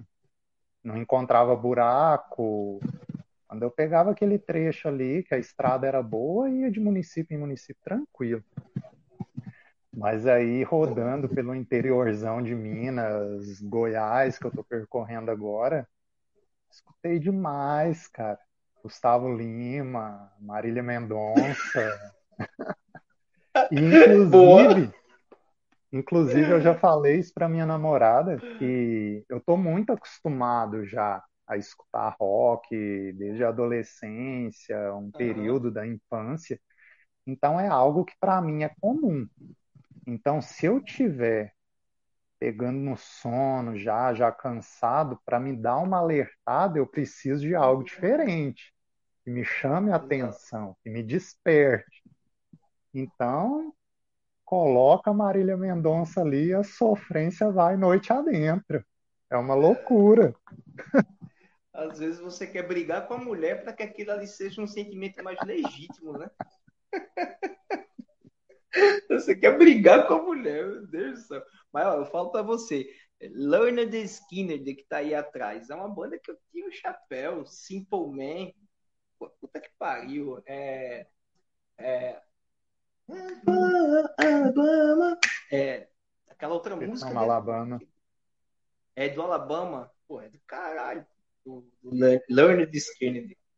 É, são trilhas perfeitas para viagens de moto, né? Mas às vezes, é. como eu disse, a gente precisa de algo diferente para despertar. Por exemplo, a gente bebe água o dia todo, certo? Para hidratar. Certo. Nossa, eu preciso dar uma despertada, então eu não vou beber água, eu vou beber café, um energético. Exato. Então é algo que foge ali do nosso comum, né? Mas eu sempre digo, eu gosto de música de qualidade, cara. A música sendo boa, pode ser o estilo que, que seja, não importa. Tendo qualidade, eu sei apreciar. Mas Verdade, deixa aí uma música para o pessoal escutar depois. Cara, tem uma música que. Outra coisa que eu podia chamar minha esposa, né? Pra vir pra cá pra falar. Se ela fosse. Ela tá ali do lado, mas ela não vai aparecer aqui por nada nesse mundo. Mas é, outra coisa difícil é falar de bandas favoritas para mim, porque ela vai, vai ter uma lista. E ela mesma estava brincando comigo alguns dias atrás, falando que minha banda favorita era Pink Floyd, que minha banda favorita era Pearl Jam, que minha banda favorita era Audioslave, e por aí vai. Essas foram as três bandas que mais passaram tempo sendo curtidas repetidamente por mim. Inclusive, essa, essa tatuagem maravilhosa aqui é uma letra de uma música, né? Não sei se vai dar, não vou conseguir me perder aqui. Mas aqui na frente tem um dizer de uma música, uma frase de uma música, e aqui atrás tem uma frase de outra música. E a música que eu vou falar é essa daqui de trás, que é I Am the Highway, né? Eu sou a estrada. E é a música de do Audioslave, é interpretada pelo Chris Cornell, né? que é uma música que para mim nesse momento da minha vida faz muito sentido, né? Faz muito sentido. Então essa seria a minha dica aí, ouvir a M The Highway de Audioslave. Eu oh. sou a estrada. Bacana demais. Indica pra gente aí, Joel, um lugar no Brasil. Você já saiu do país? Eu não lembro de ter Só conversado na... isso contigo só na fronteira do Uruguai. Andei poucos quilômetros adentro por conta da pandemia, correndo o risco de ser enxotado para fora pela polícia da... lá do Uruguai. Mas eu ainda só andei em poucos quilômetros de território uruguaio. Bacana. Mas cita aí pra gente, então, um local no Brasil, cara, um local que você indicaria para a galera colocar ali naquela listinha de locais a conhecer? Eu, eu falo que para quem é do Sudeste, venha conhecer, uh, venha conhecer, venha conhecer os cânions do São Francisco. E para quem é do Sudeste, quem é do Sul-Sudeste. E para quem é nordestino, vai conhecer as Serras Catarinenses. Por que eu estou dividindo essa essa minha indicação em, em grupos de pessoas, porque eu sei que aí no sul vocês têm maravilhas, sudeste, sul, tem maravilhas, belezas naturais que aqui a gente não tem, como aqui a gente tem coisas que a gente não tem. Então, eu acho que não dá para competir praias nordestinas com nenhuma praia do sul, sudeste. Então, eu recomendaria é, por exemplo, qualquer praia do Nordeste aqui tá boa, então seria chover numa olhada. Então, eu convidaria o cara que é do Sudeste a conhecer os cânions do São Francisco, que é algo surreal. Você está vendo o velho Chico, né? Dentro de um lugar maravilhoso, um pôr do sol sensacional. E para quem é do Nordeste e ainda não conhece é, o Sudeste, eu recomendaria bastante as serras catarinenses, em específico, ou poderia dizer uma, que é a Serra do, do Corvo Branco eu diria que é a Serra do Corvo Branco. Porque ela é um complexo, né? Você vai passar do Corvo Branco, você vai conhecer o Morro da Igreja, vai conhecer tudo. Mas é o que eu recomendaria. Bacana. Inclusive, eu quero fazer o passeio de barco lá do Canyon no Rio São Francisco. É, porque fazer. quando eu passei por lá, eu não, não fiz esse passeio. Eu conheço a região, fazer passei ali em Piranhas e tudo, Canindé de São Francisco, via onde aquele ator morreu, mas o passeio bem pertinho quis. mesmo, bem pertinho Sim. mesmo. Inclusive, quando eu passei lá, tinha um guia turístico apontando e falando para o grupo que estava com ele. Ali foi onde o ator morreu. Cara, eu olhei, tinha, tinha uns redemoinhos lá. Eu falei, não é possível que eu estava nadando ali. É, Porque é... na, natureza não, não é algo que se brinque, né, cara? É. E a água tem uma força que não adianta querer lutar contra. E eu, eu, eu tive a mesma impressão, Alisson. É quando falou, não foi ali que ele morreu, eu falei, cara, o cara era muito louco vir pra estar tá ali. É, a tragédia que teve recentemente em Capitólio, acho que você deve ter visto a notícia, né? Sim, sim. Dos canyons ali de Furnas. Cara, aquilo ali começou a dar sinais há muito tempo, né? Mas no dia lá tinha chovido. O pessoal foi para lá após a chuva, sendo que ali é uma região de cachoeiras, tem cachoeira onde aconteceu a tragédia. E quando o pessoal estava lá, começou a cair algumas pedras. E simplesmente ignoraram aquilo e aconteceu o que aconteceu, né? Então a natureza ela dá sinais e a gente tem que saber interpretar, porque senão, infelizmente, acontece aquilo. Tava todo mundo lá buscando diversão, buscando entretenimento em família, com os amigos. Imagina que tristeza. Chegar uma notícia dessas em casa que você saiu para se divertir, infelizmente nunca mais vai voltar, né? Pensa. Uma desgraça. Uma desgraça. Eu, eu que eu, eu acho isso, eu acho isso uma merda do nada. É, vale tocar nesse assunto aqui, que é porque é uma mensagem de importância a gente infelizmente hoje vive num, num ah, não é que infelizmente vive, mas a gente hoje tem mais contato com, com vídeos de desgraça do que nunca, né? Sempre vai ter alguém com o celular na mão fazendo um, um vídeo de alguma coisa que tá vendo ali. Às vezes revelando até a covardia e tendo a oportunidade de ajudar e prefere estar com o celular na mão. Muitos casos a gente consegue, eu consigo ver dessa forma. Mas é, é, é absurdo como essa, essa, essa ideia hoje de estar tá filmando a desgraça ela é tão, tão comum.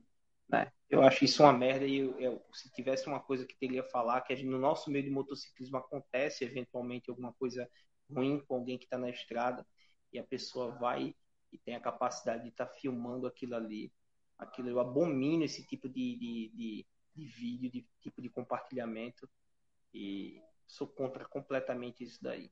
Acho que isso não tem teor educativo nenhum, apenas de falta de respeito mesmo com, com, com a pessoa que está lá no chão. Realmente. Ainda mais depois que aconteceu, interessante é a gente compartilhar palavras de conscientização, igual a gente está fazendo aqui agora, né? Como é. é uma época de chuvas aqui no Sudeste, agora eu sempre falo, olha, vai na cachoeira, não, beleza, mas vai para apreciar, porque não é época de tomar banho de cachoeira, ficar nadando, porque quando chove lá na cabeceira do rio, você acha que tá de sol para todo lado, né? Como onde você tá nadando, mas aí de repente vem de uma vez, cara, e não tem como fugir. Então a gente tem que pensar e tomar os devidos cuidados antes, porque depois não adianta. É. E eu prometi para a galera aqui que a gente ia falar sobre mecânica, né, voltada para viagens, e a gente está se afastando do tema. Vamos falar um pouco dele agora, antes do bombardeio aqui no final do podcast. O tempo voa, a gente já está aí com uma hora e vinte e três. E nem parece, né? Nem parece. Não parece, tá massa, tá massa a conversa. Se eu soubesse que ia ser tão prazerosa, eu tinha separado aquela dose de uísque dos anos que eu tenho ali. Mentira! É... Você faz isso, eu também faço, inclusive está aqui no, nos meus pés. É, Amanhã eu vou dar uma viagem, uma esticada, uma acelerada de um dia só. Vou e volto no mesmo dia. É, mais uma prova da Iron Butt, uma prova temática. E mesmo saindo e voltando no mesmo dia, algo que eu aprendi com o tempo é que a gente nunca sai sem as ferramentas. Isso é imprescindível, porque se você leva, não acontece nada, mas experimenta não levar para ver o que, o que é. pode acontecer, né? Se abre de repente um leque de problemas e aquilo vai soprando na sua direção. Então. Fala que eu tô ocupado, né? Não. Hum. Fala é, família aqui pra... Fala. Pegação. Fala pra gente o que levar numa viagem, quais os cuidados mecânicos a se ter antes de uma viagem, seja longa ou até de um final de semana, para que a pessoa possa resolver tudo por si mesmo, sem depender dos outros, ainda mais que isso é fato. Parece que problema é. mecânico, qualquer coisa, só acontece fim de semana e feriado. É claro, a gente roda é claro. a semana toda tranquilo, chega sábado, meu Deus do céu. Principalmente depois do meio-dia. É Fala aí pra gente. É, é, eu acho que você pode fazer é obrigatório você estar tá com a sua moto revisada. Isso aí é obrigatório, né? E ter essa revisão feita ou com a pessoa que você confia ou de forma que você acompanha o que está sendo feito. Isso não é algo que é exclusivo da minha classe de mecânicos, mas hoje tem muitas pessoas que se aproveitam da ignorância alheia, né? E a que, a ignorância que faz é te deixar cego, né? Às vezes uma coisa muito simples de ser é, é, e ser ser combatido, até às vezes ser contra-argumentada a uma pessoa que quer te enganar, você não consegue enxergar, porque realmente você está cego. A ignorância, ela quebra muito. E o que é que acontece? E ter essa sua moto revisada já vai te garantir uma troca de óleo, vai te garantir uma troca de filtro, né? Porque para estrada, você, diferente do que muita gente imagina, Alisson, a gente tem regimes de trabalho na estradas que são até às vezes menos agressivos do que o regime de uso urbano, né? O da estrada normalmente a gente vai ter uma rotação fixa, né? Poucas passagens de marcha, pouca utilização de freio, porque você vai estar em rodovia, né? Então, aquelas passagens por cidades, as paradas nos postos de combustíveis, são as únicas momentos ali em que você vai realmente estar tá precisando fazer uso do freio e tudo mais. Mas o que você quer, no final das contas, é que quando você precisar do bendito freio, da bendita suspensão, ela esteja lá. ela esteja lá. Então, é, eu acho que seria essa a primeira coisa. Você não vai esforçar mais sua moto porque ela está na, na, estrada. Tem muita gente que tem esse pensamento ainda.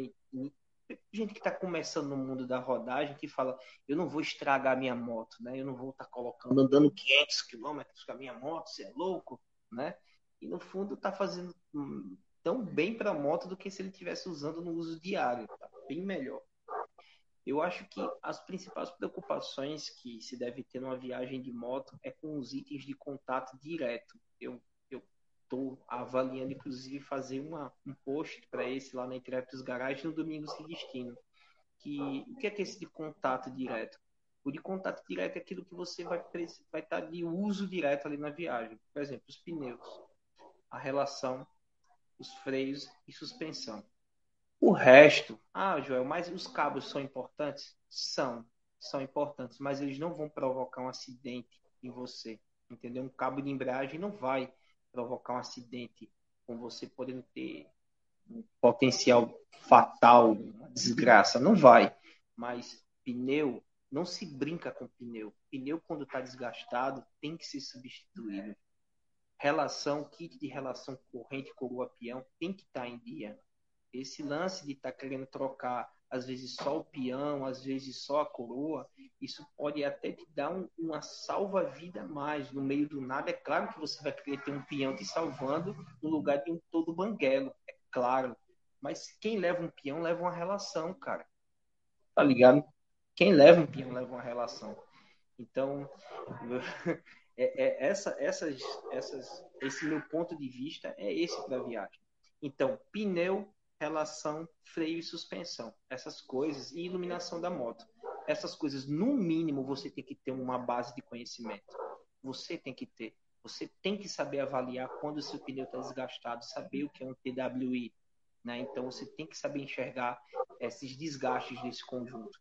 É obrigação sua saber ajustar a folga de, de, de corrente de moto.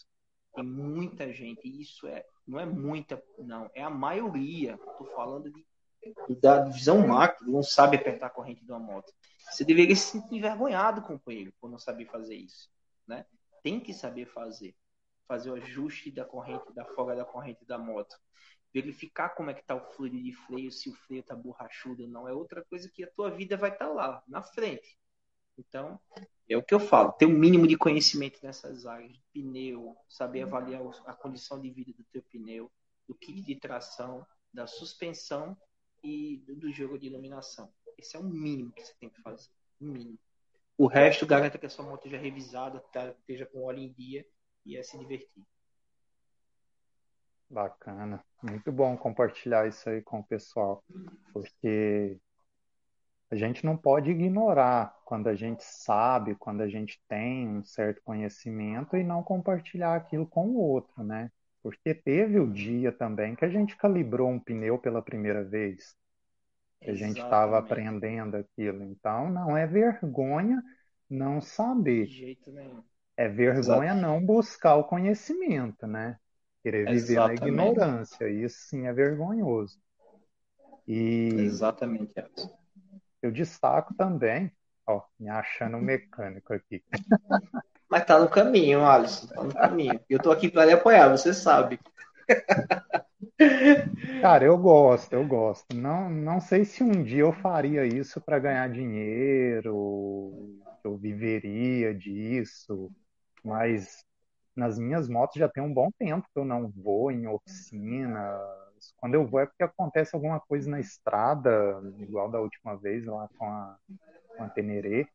Mas tudo é, que eu trágico aquilo ali. Tudo que eu posso resolver, cara, eu busco conhecimento e eu tento resolver eu mesmo. Essas coisas simples. Por exemplo, eu não gasto dinheiro mais com borracheiro, eu mesmo faço troca de pneu, troca de câmara de ar, essas coisas. É...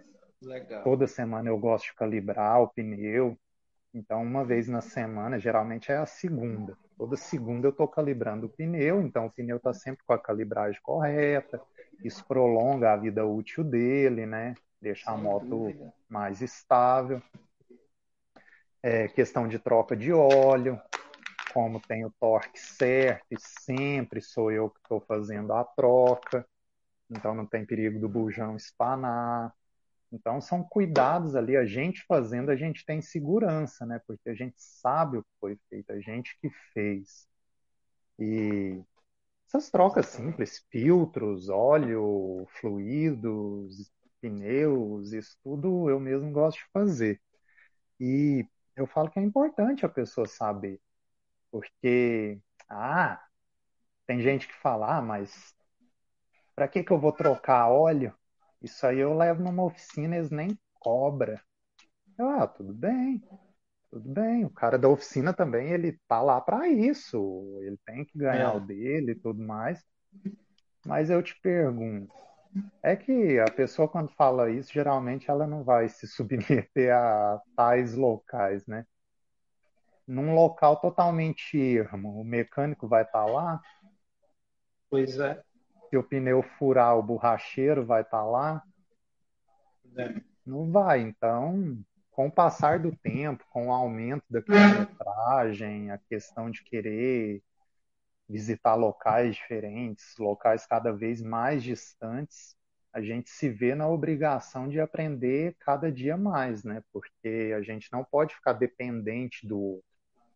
Então, o que eu queria destacar é aprender a usar e carregar as ferramentas para uso naquela moto, na moto que você está usando em viagem. Então, Exato. amanhã mesmo, um dia de estrada, estou levando. Câmara de ar reserva dianteira e traseira, estou levando as ferramentas que eu preciso para tudo na moto, isso não ocupa espaço. É, algo assim, ó, vai dentro da, uhum. da bolsa ali no, no garupa. Então, não vai adicionar um peso considerável na moto, não vai ocupar espaço, não vai me trazer problema algum transportar isso. E caso aconteça alguma coisa, eu mesmo resolvo. Justamente. Exato. Igual aquela vez que a gente conversou muito durante a viagem, né? Você estava subindo, é, eu estava concluindo o Rio de Janeiro ali, voltando para casa. Eu, nossa, está acontecendo algumas coisas aqui. Aquele dia que eu estava preparando algo para comer e trocando o óleo eu da lembro. moto lá, regulando a tensão da corrente, a gente no telefone. Eu estava no Maldito coisas... Goiás. Em Goiânia. Ô, oh, terra. Goiânia. É, é, brincadeira, eu gosto de Goiânia. Eu gosto de Goiânia.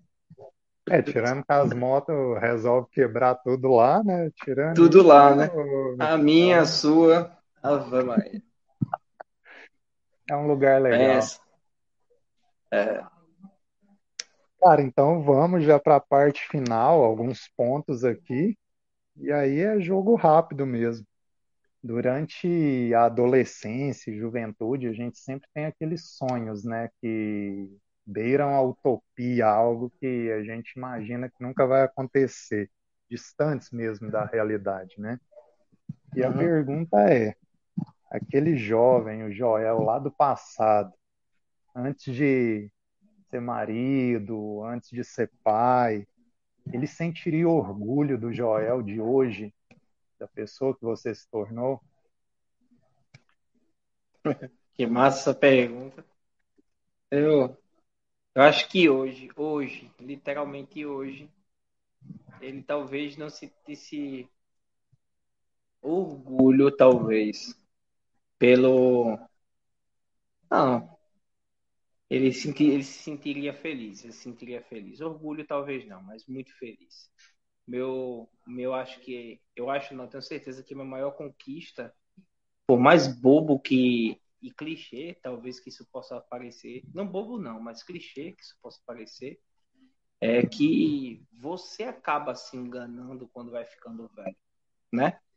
Você acaba se enganando achando que o, o que você tem, você, na verdade, o que, o que você precisa, é o que você ainda não tem. Essa é a verdade, né? E, e, no fundo eu vejo hoje que eu acho que esse meu meu Joel criança nesses sonhos utópicos viria é que o que eu acho que eu queria ser era é, eu queria ser uma pessoa boa eu queria ser uma pessoa eu, eu queria não eu quero ser uma pessoa que que esteja em evolução. Essa é a verdade que esteja em evolução. Nunca pensei em coisa material cara essa é a verdade. Nunca nem no Joel agora nem no Joel antigo. Eu nunca tive sonhos de ter um carro, de ter uma moto, de ter uma casa. Mas eu sempre pensei em, viajar viagens longas, em ser uma pessoa que tivesse crescendo. E nessa caminhada até aqui, é uma caminhada cheia de coisas boas e cheia de arrependimentos também. Essa bobeira, ou talvez opinião que a galera tenha que a gente não se arrepende de nada, eu sou completamente contrário. Eu tive várias coisas que eu fiz e me arrependi. Oh, nossa Senhora, é uma, uma lista gigante de coisas que eu me arrependi. Mas nessas cabeçadas que eu saí dando, né, me tornaram hoje uma pessoa que eu tenho certeza que o meu antigo olhando, ele ficaria muito feliz, né? Ficaria muito feliz de estar me vendo.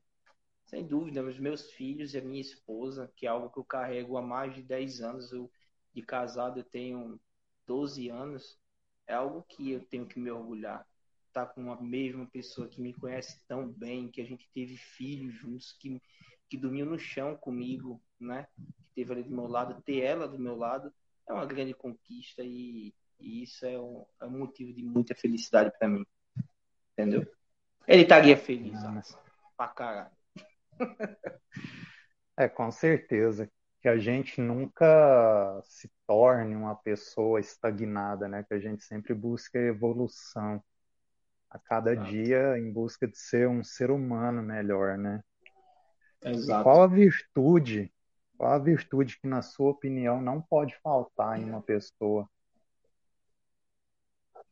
É, Cara, é, é, é, tão difícil responder as coisas apenas com uma coisa só, mas eu acho que uma, uma aproximação que eu estou tendo muito agora com Deus, né? Eu estou tendo uma aproximação muito grande com Deus e eu gosto muito de, de ler de ler as palavras de Salomão. E Salomão repete tantas vezes a, a, a ideia de pedir sabedoria, sabe?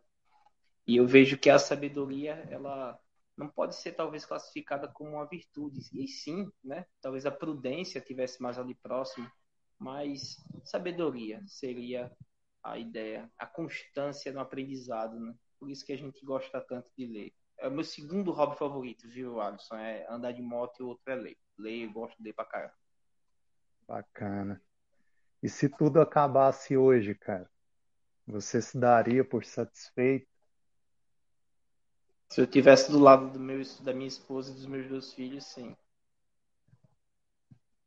Perfeito.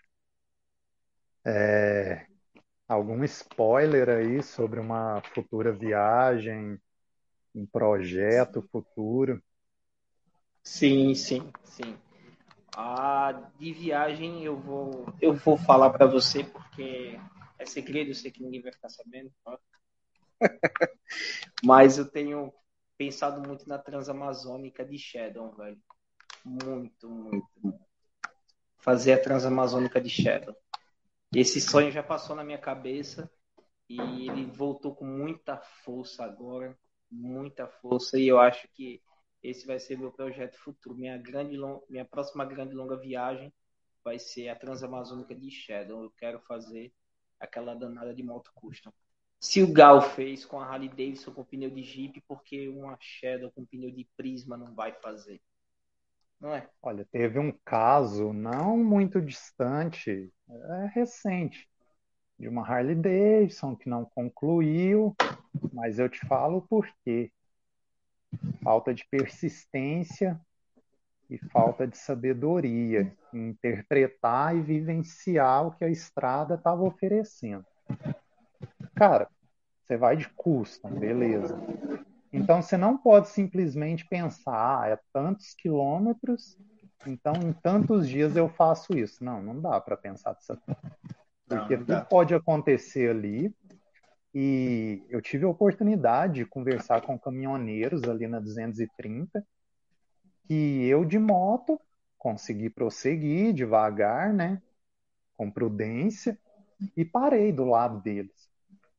E conversando um pouco, perguntei: nossa, mas agora que está atolado, não consegue sair daqui, o que, que vocês fazem? É, espera um trator vir puxar alguma coisa, um guincho?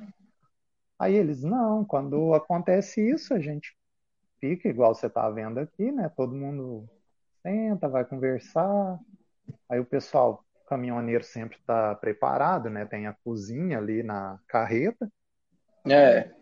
Então o pessoal atolou, ninguém vai cavucar para atolar mais.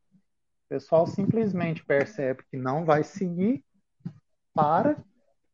Hora que a chuva passa, vem o sol, aquilo seca rápido porque tem essa característica transamazônica. Se chuviscar, fica terrível para prosseguir a viagem. Mas, cara, a hora que vem o sol, o sol vem com tudo e aquilo seca muito rápido. Então, deu um dia de sol, o pessoal já segue viagem sem dor de cabeça, sem estresse. E é vida que segue.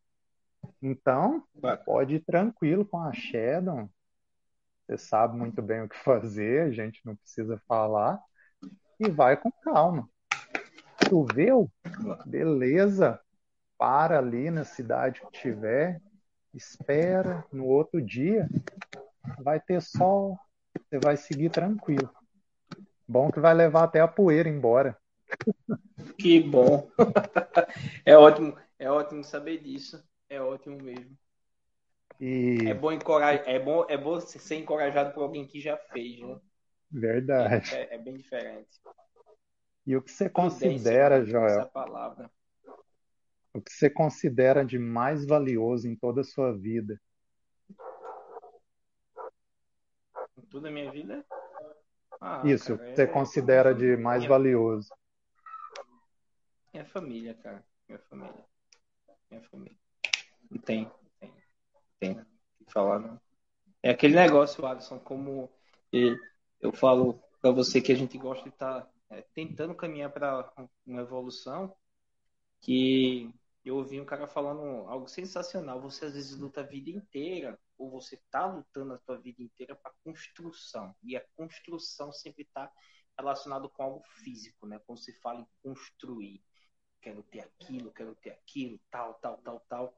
Mas quando você, por exemplo, tem percas que são tão naturais, você perde um pai, você perde uma mãe, sua. Eu, hoje eu sou um cara extremamente feliz por ter meu pai e minha mãe, que inclusive já inclusive participaram aqui desse podcast.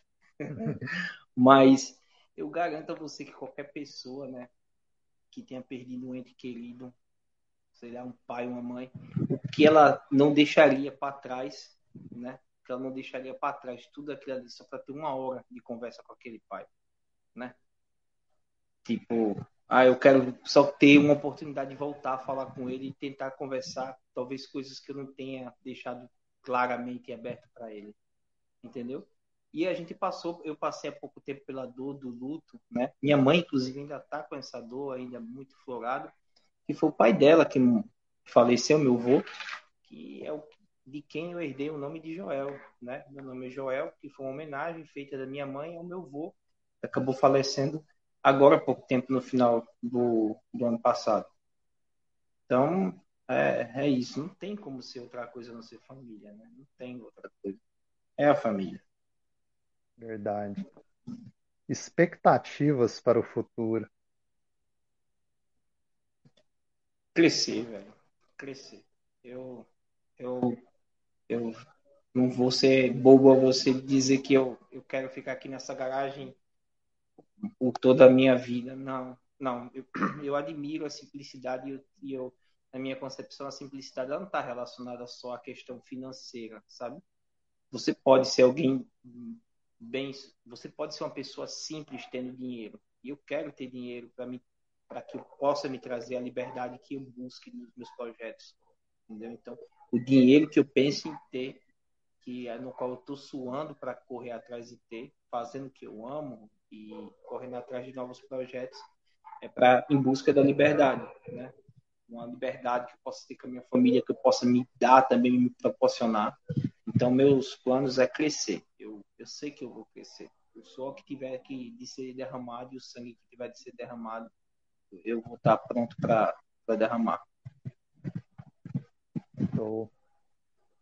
Cara, a gente já vem se aproximando do final agora do podcast. Desde já eu te agradeço demais aí por compartilhar um pouco com a gente. É, sabe as palavras que você compartilhou aqui, muito bom mesmo. É, eu acredito que agora, quando eu estiver em casa, sempre vai ter um convidado especial no domingo. Infelizmente não é presencial aqui, mas através do podcast é como se a visita tivesse aqui em casa. A gente pode conversar, Exato. a gente pode Bacana compartilhar demais. de ideais, de palavras, a gente pode incentivar um ao outro e conhecer um pouco mais dos amigos, né? Deixa uma mensagem final aí para a galera. Fica livre, o que você quiser falar. É, eu, valeu, Alisson. Deixa eu, deixa eu falar para você que é, é como eu falei para você, às vezes eu, eu vi isso uma vez e eu vou, vou repetir agora porque eu acho que foi tão impactante para mim e eu acho que talvez possa impactar talvez uma única pessoa que esteja ouvindo do outro lado, né?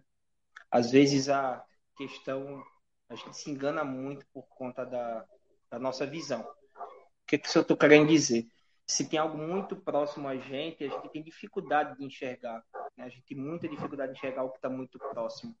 Essa, essa relação que eu estou fazendo é a relação com, com o que, que proporciona felicidade, com o que, com o que realmente você tem que dar atenção. Pra você ter ideia, o, no, o nosso sistema nervoso ele engana a gente para a gente não ver o pau da nossa venta toda hora, porque ele está tá ali, no nosso raio de visão, mas ele é enganado para que a gente não veja. Se você colocar o seu dedo muito próximo do seu olho, você não tem foco para distinguir né, a imagem do que está ali. Ou seja, tudo que está muito perto de você acaba te enganando. Você não consegue enxergar direito. E eu acho que uma das coisas da sabedoria é você dar um passo para trás e enxergar quem realmente está do seu lado. Essa mensagem que eu estou dando é que, às vezes, um, um sorriso, um abraço, uma palavra, é, elas podem ter significado naquele momento por conta das circunstâncias daquela situação. Conveniência, essa é essa é a verdade. Mas só quem está ali do teu lado que você não está conseguindo enxergar pela falta de foco é quem realmente se importa com você. Então, a minha mensagem é: valorize quem sempre esteve do seu lado, né? Valoriza quem aquela pessoa que resistiu ao maior teste que se pode ser feito entre homens e máquinas, que é o teste do tempo. Que resiste ao tempo, né? Tenho certeza absoluta que vai estar ali com você amanhã, no ano que vem, daqui a 10 anos, daqui a 20 anos. Aquelas amizades que foram criadas no, na conveniência, no bom, né? Aquelas situações que aparentam ser tão gostosas, tão deliciosas de estar se aproveitando naquele momento, nenhuma delas passou por esse teste do tempo e não merecem a sua atenção. Essa é a minha mensagem. Perfeito. É, a gente teve a participação de várias pessoas aqui, deixando comentários. É... Leva de um dia para o outro para o YouTube disponibilizar os comentários lá no vídeo, né? Mas aí você vai ter uhum. oportunidade de, de ver depois, de responder a galera. Agradeço desde já o pessoal aí do Brasil todo que participou, que acompanhou. É, a gente sabe que é difícil, né? Quase duas horas aí, muita gente assiste um pedaço, assiste outro exato, pedacinho ali, exato. vai assistir depois com o tempo, né? Inclusive, o podcast é para isso, vai ser disponibilizado no formato podcast original, né? Em áudio, nas plataformas Deezer, Spotify, no YouTube, quem quiser ver as caras e bocas aí da gente, Dá para ver por vídeo lá o que rolou ao vivo. Dá para colocar para rolar ali só por áudio também. Então, a gente só tem a agradecer. Para quem ainda não se inscreveu ou não é inscrito no canal, já se inscreva aí para acompanhar, para não ficar de fora. É, no domingo que vem tem outro. Então, antes de uma viagem que eu vou fazer de carnaval, né? Carnaval tá chegando. Vou gravar mais um podcast. O próximo convidado é o Deonir Bartnik, lá do Rio Grande do Sul. Um cara fantástico que já percorreu todos os países continentais do, do nosso gigantesco continente americano. Ele que já rasgou de moto aí a América do Sul, a América Central, a América do Norte. Vai ter muitas histórias aí para compartilhar com a gente. Então, Não perco nada. O, Desde já convido a todos. É, além de se inscreverem, ativem o sininho de notificações para não ficar de fora e compartilhem com os amigos aí para que mais pessoas possam ter acesso a essas palavras, às mensagens, ao conhecimento que foi compartilhado aqui hoje e também nos outros podcasts. Beleza? Valeu, Joel. Muito obrigado, cara. Valeu pela participação. Tamo junto. Dá um Valeu. abraço aí na família toda. E Valeu. Agora o spoiler é meu. Se tudo der certo, cara, você lembra que eu comentei isso contigo, né? Tudo dando certo.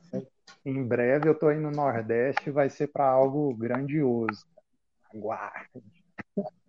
E aí, com certeza, a gente vai estar tá junto aí, vai estar tá comemorando. A gente vai trabalhar na moto aí juntos. Vou sugar o seu conhecimento ao máximo. Tá aqui disponível é para você, cara. meu amigo. Valeu, tá forte abraço. E aguardo você. Tamo junto. Um abração. Valeu. Valeu, valeu, senhores. Let's go.